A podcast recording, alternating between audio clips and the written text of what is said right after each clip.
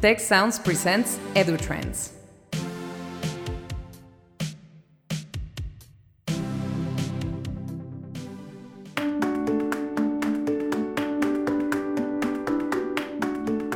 Welcome to the EduTrends podcast and webcast, brought to you by the Institute for the Future of Education. I am Jose Pepe Escamilla, and today I have uh, a guest uh, from uh, uh Lightcast, Bledi Taska. He's Executive uh, Vice President and Chief Economist at Lightcast. It's a pleasure to have you here, Bledi.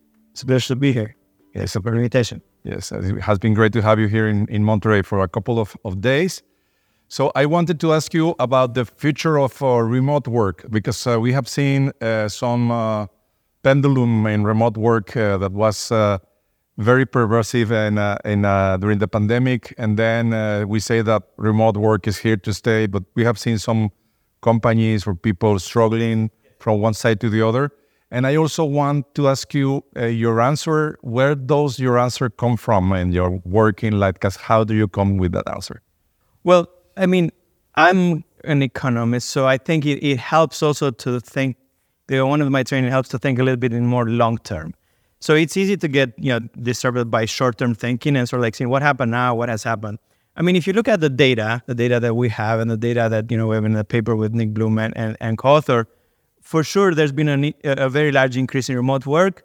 And although we've seen a stabilization even in the past couple of months, or maybe a small decrease, we're nowhere near the levels that we were before the pandemic. So even just looking at the data, other data we have, or even other research, you don't see that the trend is reversing to back to where it is. So that's a signal again, but that's a short-term signal. I mean, if you think about more sort of like what are the forces at play here, those forces are just too strong to ignore, and those are too strong to, to ignore for a long time. Uh, the force of competition uh, that is at play is going to move more and more companies into actually going into remote work. Uh, and the reason for that is that although there's a lot of companies that maybe they've invested a lot in, in real uh, estate space and other things, and maybe there are, have other reasons why they want people back because they believe that actual productivity is being affected by remote work. If you think about, there's more and more newer companies uh, coming and, and being generated than older, and so like you know over time, a lot of these companies they will want to first of all be more you know cost efficient and actually get the best talent. And the best way to do that, be more cost efficient and be, you know, find the best talent where it is, is by finding people where they are, not trying to bring them uh, in, into where you are. You know, go after uh, after talent, and that force of finding the best talent wherever the best talent is is too strong to ignore. And I think we're going to see more and more companies. I think about a new startup, right? You know, in 15 years from now, do you think that you know they're just going to have like regular offices and just going to have people? I don't believe that. So I think the trend is going to be uh, for remote work, especially for the newer companies, uh, more and more we're going to see that, that, that, they are you know, going to more fully remote. And on the other side, right, this kind of you know creates this competition effect because for people now, remote work for employees becomes a perk, same as you know pension or other benefits. And depending on the sort of you know group that you are, that might need more flexibility. It could be very important perk. And now, if an employer says, "Well, you know, I, I need uh, you to come work in, at the office, but the other one says no, you you, you know you can work from home. Guess what's going to happen uh, in terms of you know where people are going to try to to go.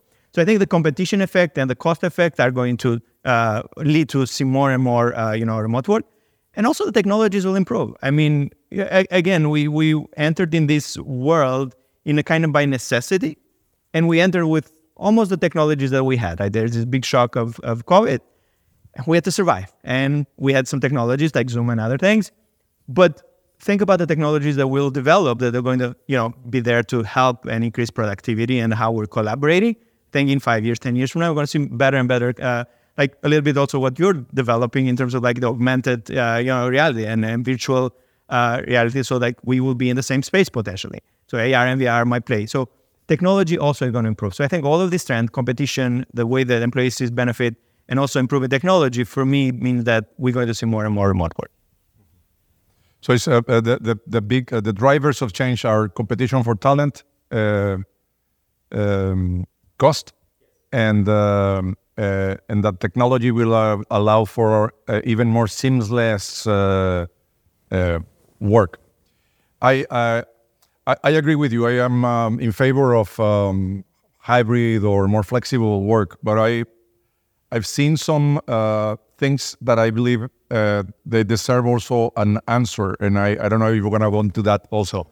So uh, you said that uh, the reasons uh, that um, companies uh, say it is because well they have invested in real estate and they want to use it to just justify their investment. No, and I agree that's a silly reason for to do that. You can find that use that for playground or whatever for children if you want.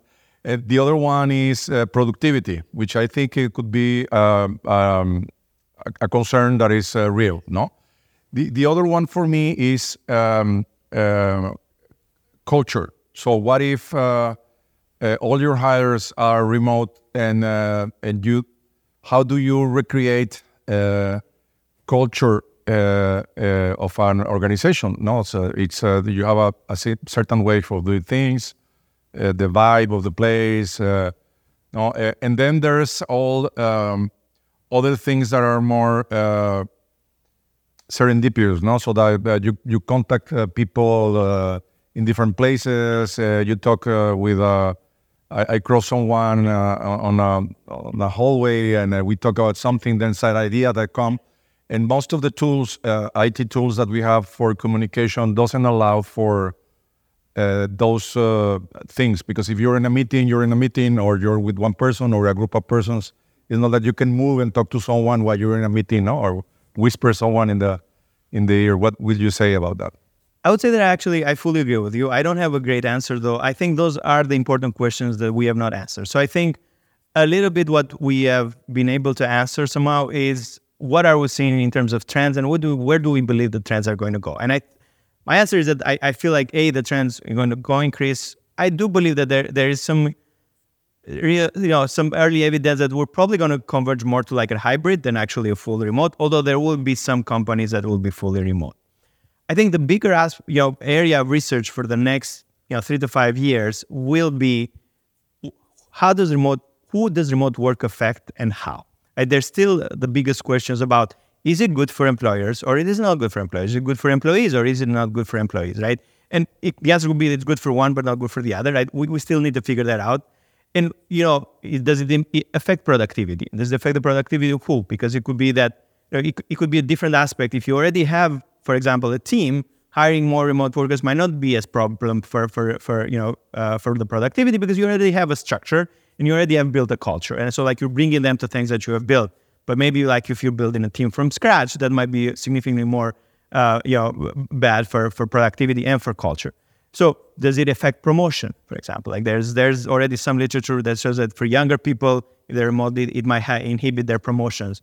Well, maybe it does. Maybe it doesn't affect the promotion of more senior people, right? Does it affect? Does it improve diversity, right? It, it, again, some initial indication that if you are hiring remotely, we can hire more diverse uh, uh, pool of uh, employees. So these are all great questions that I don't think that we have the answer today, but I think it is going to be an area of very active research uh, for the next three to five years. Especially the issue of productivity is something that we also don't have great data. And there are some initial, like we, more and more we're going to collect and we're going to start having data about what employees do within the firm, maybe like through you know codes that they write or other things. So I think we're going to have more light. But today we don't have great data about productivity and how really it is affect. I think we have sort of hearsay and indication that yeah, you may you know people might spend more time by opening the fridge and you know taking a nap at home, and maybe that affects productivity. Then another says person, yeah, but they don't spend time by driving, and they also don't spend time by talking to their. And again, a lot of it is more more wave handy. I think I'm going to have to wait to, to, to see like real studies. And even the, the studies that have happened, they're mostly kind of studying very specific occupations that is not very easy to generalize. Like maybe because you know customer service, but it's not as easy to generalize from those specific occupation to, to a more general population. So I think we have some indication. I think we have some questions. I don't think we have great answers about how remote work actually is affecting employees and employers. But we do know that the trend is positive and it is continue positive. And I think those are two distinct things. Yeah. No, in, in, in consumer uh, consumer service, it's a very surveyed uh, area because you have a CRM and you can check by the computer. So not everyone is doing that kind of job. Uh, I I just heard uh, read a news that uh, a woman that was um, um fired because uh, the number of clicks that she was doing in the computer. Eh? Uh, so, something like that. And she was supposed to write, I don't know how many contracts uh, during the day. And uh, she was writing those contracts and she said that she was using another thing to do that. And there was a whole, you know, uh, demand uh, around that because I believe we don't know exactly how to deal those kind of things. Uh, do we have data generated during the pandemic of the, the benefits for employers and and employees, and also the negative parts uh, of them that uh, could you you could share uh, during the pandemic that was more massive. Maybe there's more data.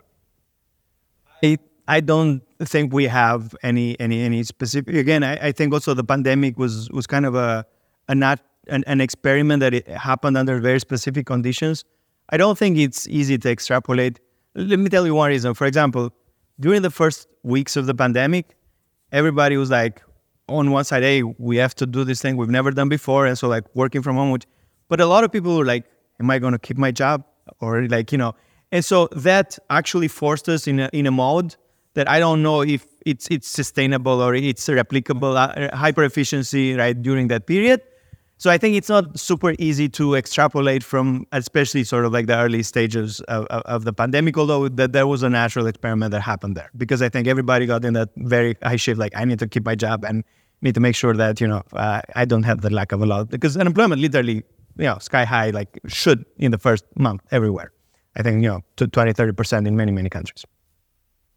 Incredible, and uh, and, and you talk also about uh, the technology that is improving, and uh, I want to go into that part of uh, the, the future of work, which is also how technology will change uh, the future of work.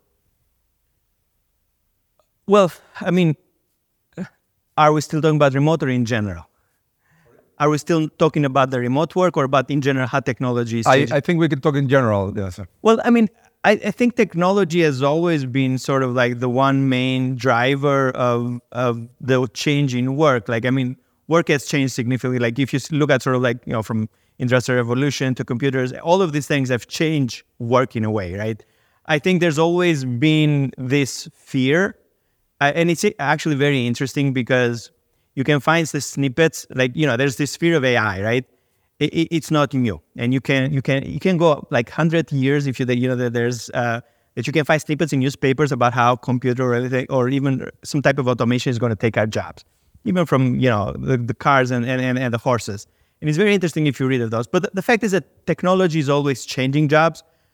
N- number one, number two, despite the fears about the sort of like a lot of numbers say about 40% of jobs are going to disappear, we've almost never, at least until recently have experienced mass, you know, mass extinction of, of, of jobs. I think everybody says there's only one job that has been that has disappeared, which is the elevator operator. But nobody can actually name any other job that in the past 100 years. So, so the, the, telephone, uh, yeah. you know. Well, the person that presses the button on the elevator, right, that's like takes you up and down. Besides that person, very few, maybe other, maybe phone operators too, right? But there's like very few jobs that have disappeared, and overall employment has increased, right? there's there's this effect. The thing, so it, I don't think that technology is going to take away jobs. I think it's going to change jobs, and that's the bigger the bigger part that we need to understand. And that's part of like what policy and you know institutes like like Monterrey need, need to take part is like understanding and predicting like how jobs are changing and how can we prepare students and how we can prepare people for this. Because if you look at the change within the job, like those can be dramatic. Like you know, study we did a couple of years ago so that even within a job, almost for five years, like 30, you know, to 40% of the skills are changing within five years, right? And that's a big change, right? But there's a lot of these studies that show that, you know, especially, especially in the sort of the high paying jobs, uh, that's, uh, and, you know, the tech job, that's actually where a lot of the disruption is happening. So technology is and will change the content of the job. Uh, it will make a lot of aspect of the job obsolete and the people that don't have those skills could potentially be either unemployed or move to jobs that are paying low, and then we have research showing that. So for that reason, we you know we need to understand exactly what what that change is meaning, what is happening, and, and being able to you know to keep up with the, with the level of skills that people are needing. No, I, I know of. Um, uh, I want to go into skills now, but uh, before going there, just to uh, agree to disagree on the number of jobs that are lost because of automation. I I just uh, remember a couple of months ago, I was with uh, the um, director of a uh, assembly plant for cars, car manufacturing in Mexico is very big. And they said that um, maybe eight years ago they have 30,000 employees in the plant, and now they have around 5,000 or 4,000. And the skills uh, they said that they need is now more engineers than um, uh, low trained uh, employees, no? Because of the use of robotics. And I say, well, the, the, the use of robotics was because it was cheaper than labor. And he said, not necessarily. It's also the quality and the, you know, the precision of uh, the safety uh, and the flexibility. Also, sometimes uh, in, in some kinds of, of the plants. Uh, it's true that maybe the community didn't uh, felt that because there's a lot of, uh, how do you say, turnover on the workers, and maybe they didn't had to fire uh, people. It's just that they start stop hiring uh, new people at the moment they were changing. It was do, done uh, during a certain period, but I agree with you that uh, we need different skills and different people uh, when there's automation. No? So, I mean, let me make a distinction. And, and, again, I think this can be very nuanced very fast. I think there's a difference between sort of overall effect and distributional effects. Let me explain what I mean for that. For example, like a lot of times, a lot of people said, oh, you know, trade is on economists been saying trade is good because everybody benefits and trade could be good for the whole economy in general but there's a very specific segment of the population that are suffering and i think to some level the effects of automation can be similar uh, and, and, a lot of times we're thinking about oh well yeah i mean automation overall might be having some jobs being lost but overall it increase it improves the economic activity so it's creating it's creating some other jobs so like so those people so there's this overall effect which the overall effect is that overall we have more jobs, right, than uh, than than we had before.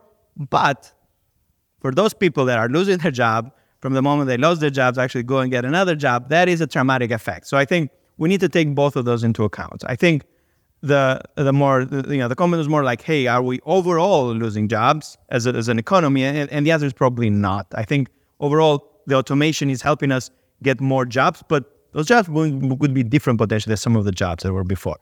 Uh, and so that, that's part. The other one is that I, I, think, yes, some of this, the predictions have come true, but there are others that potentially not.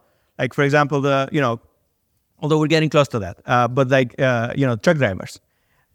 For the past 10 years, we've had this discussion about how we're going to have these autonomous vehicles and how the, all of the truck drivers are going to be out of business.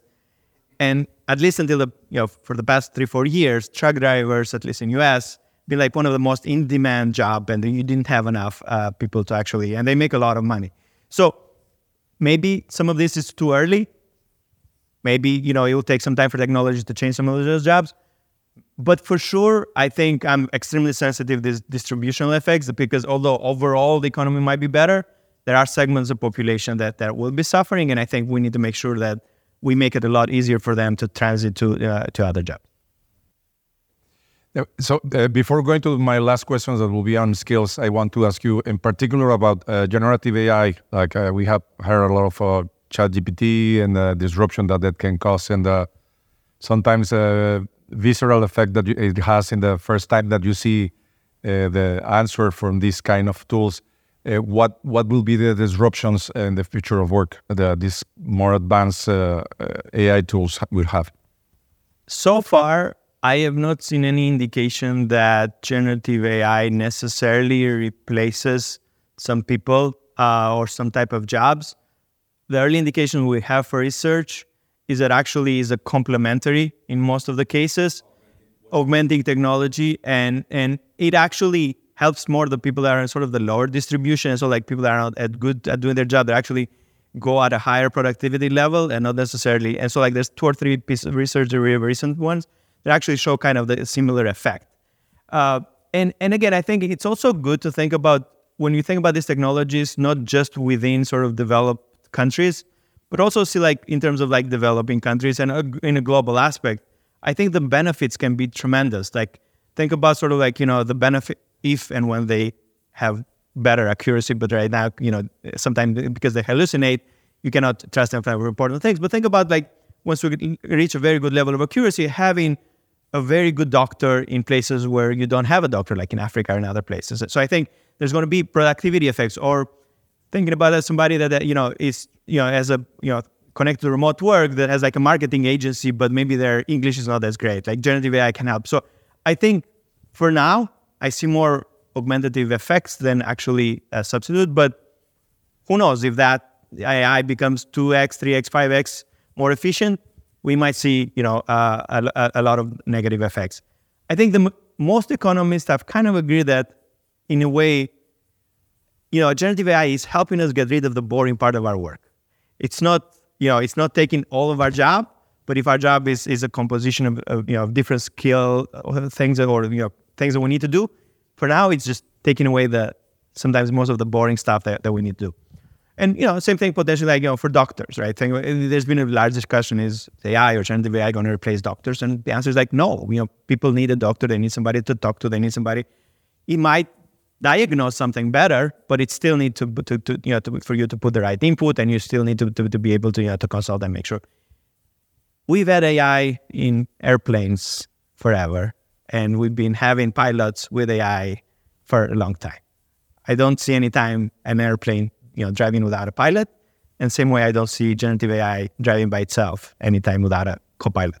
Yes.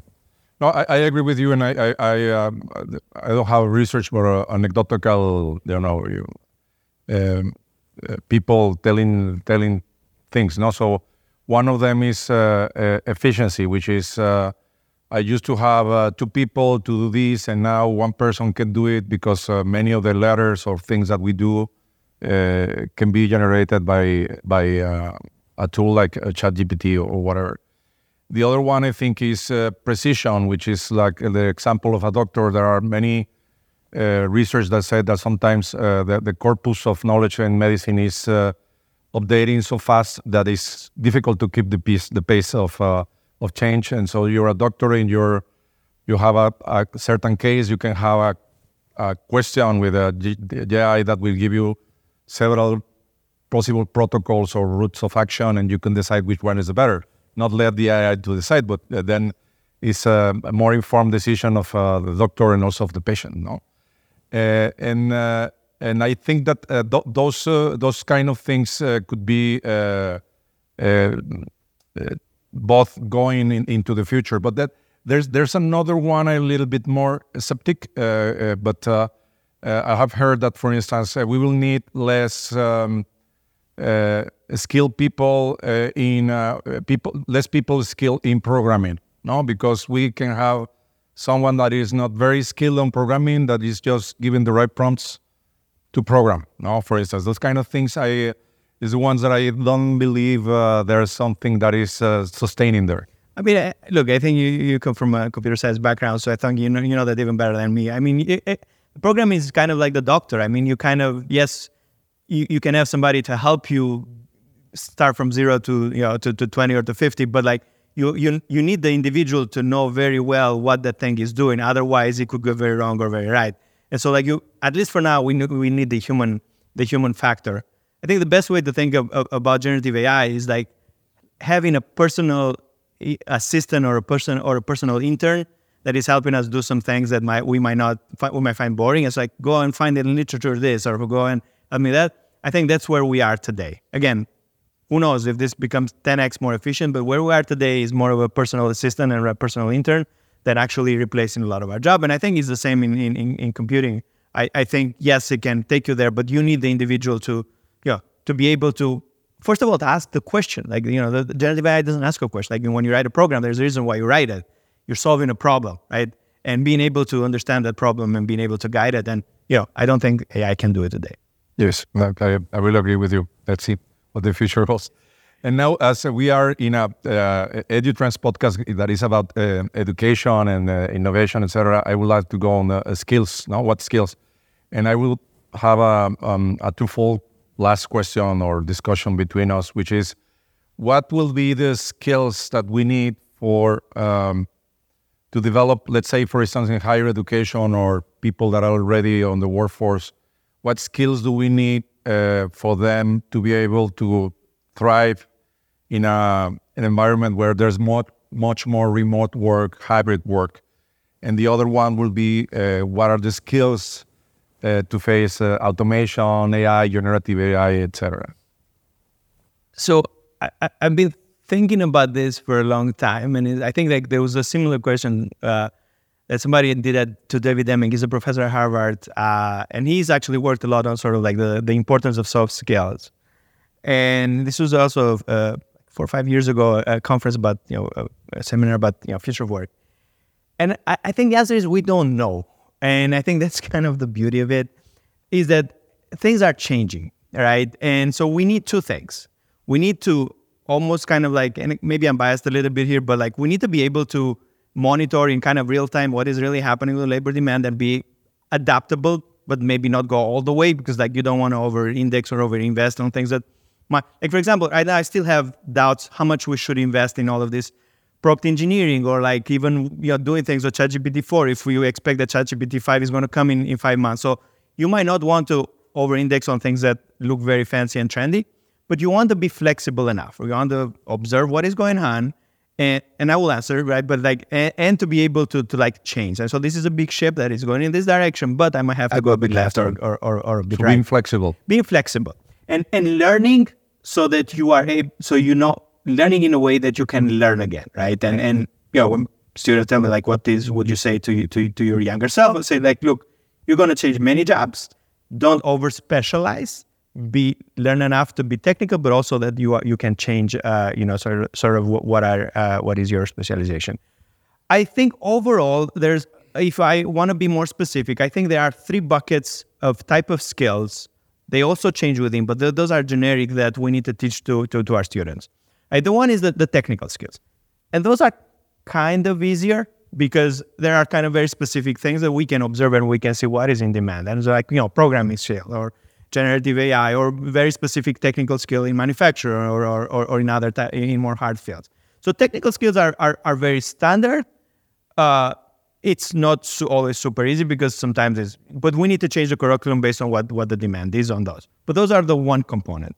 The second component is what we call the softer skill. I think we're all, everyone has understand that, that those are things that make us flexible, make us work in a team, makes us you know, work uh, and change, change our direction and you know they can be different uh, type of you know from teamwork to you know critical thinking and, and even accepting feedback there's a lot of those that that that are, that we need, and we don't necessarily always teach those to uh, to to our students. We, every university says it does, but, but uh, yeah. we don't see anything. Uh, yeah. Uh, it's difficult. In, in, particular, no. I think, for example, accepting feedback or even giving feedback is one of the most difficult skill that I even I sometimes I don't know if I do it right. And I think that's like one of the most crucial things that being able to get feedback and being able to give feedback, for example, I, I think you know it, it's, it's extremely important and it's very potentially difficult to, to teach. Uh, but I think the overall soft skills. But there's also a third segment of skills which I think they are overemphasized in some fields, but they are significantly underemphasized in others, which is what we may call sort of like business enablement. What they mean is that for students or for somebody that starts like to understand that what they're doing is just not just a task. It's part of a bigger problem that I as a company, I as an institution, I as an organization, I'm trying to solve. And being able to connect the dots between what they're doing to what the real problem is. A lot of people, when they start work, they is like, my job is, you told me to do A, I do A.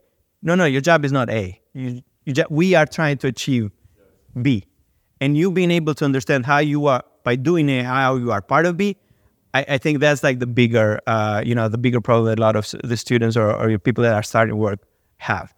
And and I think that's a very important one that I always say that uh, an analogy that is like a, uh, you're not a mason putting a brick, you're building a cathedral. No, it's uh, something bigger. And understanding what's the cathedral, why are we building the cathedral, why it has to be stable, right? All of those things. I think that's that's the important part. And one concrete example of that was this whole hype with data scientists like you know in the beginning uh, before like five or seven years like there was this everyone every company was hiring data scientists but data scientists at some point they realized they only cared more or less about just playing with models and making the models efficient they did not think too much about how do how do I, how am I solving a problem? How am I providing a return on investment for my for my employer? And it was like a big shock. Like, hey, maybe I don't really need a data science. Maybe I need some data engineer.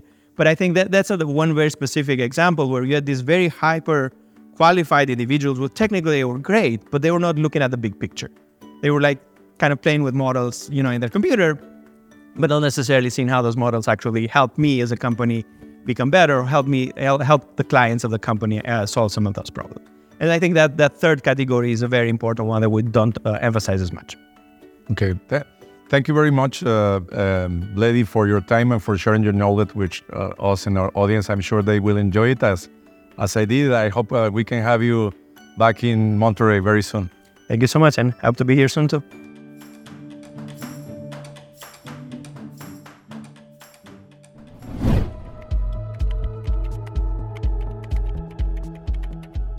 More information, visit observatory.tec.mx slash edutrends podcast and ife.tec.mx. A special thanks to Tecnológico de Monterrey, the Institute for the Future of Education, and the Tec Sounds team. Tec Sounds producer Miguel Mejia. Edutrends producers Esteban Venegas and Christian Igosa. Stay tuned and play Tec Sounds in your favorite podcast app for other great shows and content.